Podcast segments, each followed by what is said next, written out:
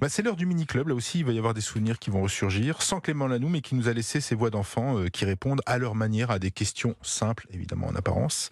Euh, première question quel rôle aimerais-tu jouer dans un film Euh, être très gentil et, et donner des choses à des personnes qui veulent. Il y a un autre rôle que tu voudrais faire toi ou pas Une agent secrète, Ah, Tu yes. ferais quoi ben, qui arrête les méchants qui volent. Et t'as quoi comme accessoire Je prendrais un rouge à lèvres taser. Et ça marcherait comment T'as les- Quand tu le poses sur quelqu'un, ben, ça l'électrocute. Et Ah c'est pas mal. Ou alors t'en mettrais et tu leur feras des bisous. on- Non, Ah non, mais tu vas pas non, arrêter les bah, méchants alors. Ok, toi t'aimerais jouer quoi dans un film du héros. T'aimerais être une super héros Et ce serait quoi tes pouvoirs Trois griffes en fer. Tu les mettrais où Là, là, là, là, là et là.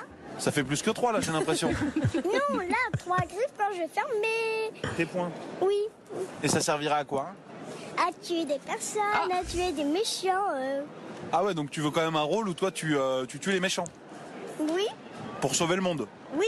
C'est Wolverine, hein, à mon avis. C'est donc elle parle. Wolverine, ouais. J'ai Quel reconnu. rôle vous aimeriez jouer dans un- Est-ce qu'il y a un personnage comme ça qui vous.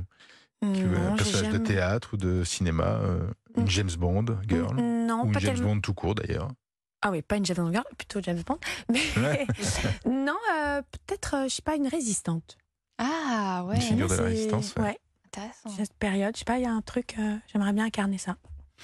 Euh, deuxième question c'est quoi la crise de la quarantaine C'est que tu changes de comportement au niveau de la quarantaine. Et tu deviens un peu fou.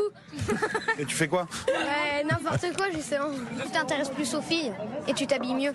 Bah, tu fais n'importe quoi, tu sors en boîte et tout. Bah, on change de comportement et puis on se pose des questions. Quel genre de question Bah, si on est bien avec notre compagnon ou euh, notre boulot de travail, euh, tout ça. C'est pour faire croire qu'on est jeune, sauf qu'en fait non, on est vieux. Est-ce que vous avez déjà rencontré des gens qui ont la crise de la quarantaine Mon père, ouais maintenant il va en boîte. Et il fait quoi d'autre Ah. Ben il va en boîte, euh, il boit, il met des trucs à paillettes des fois.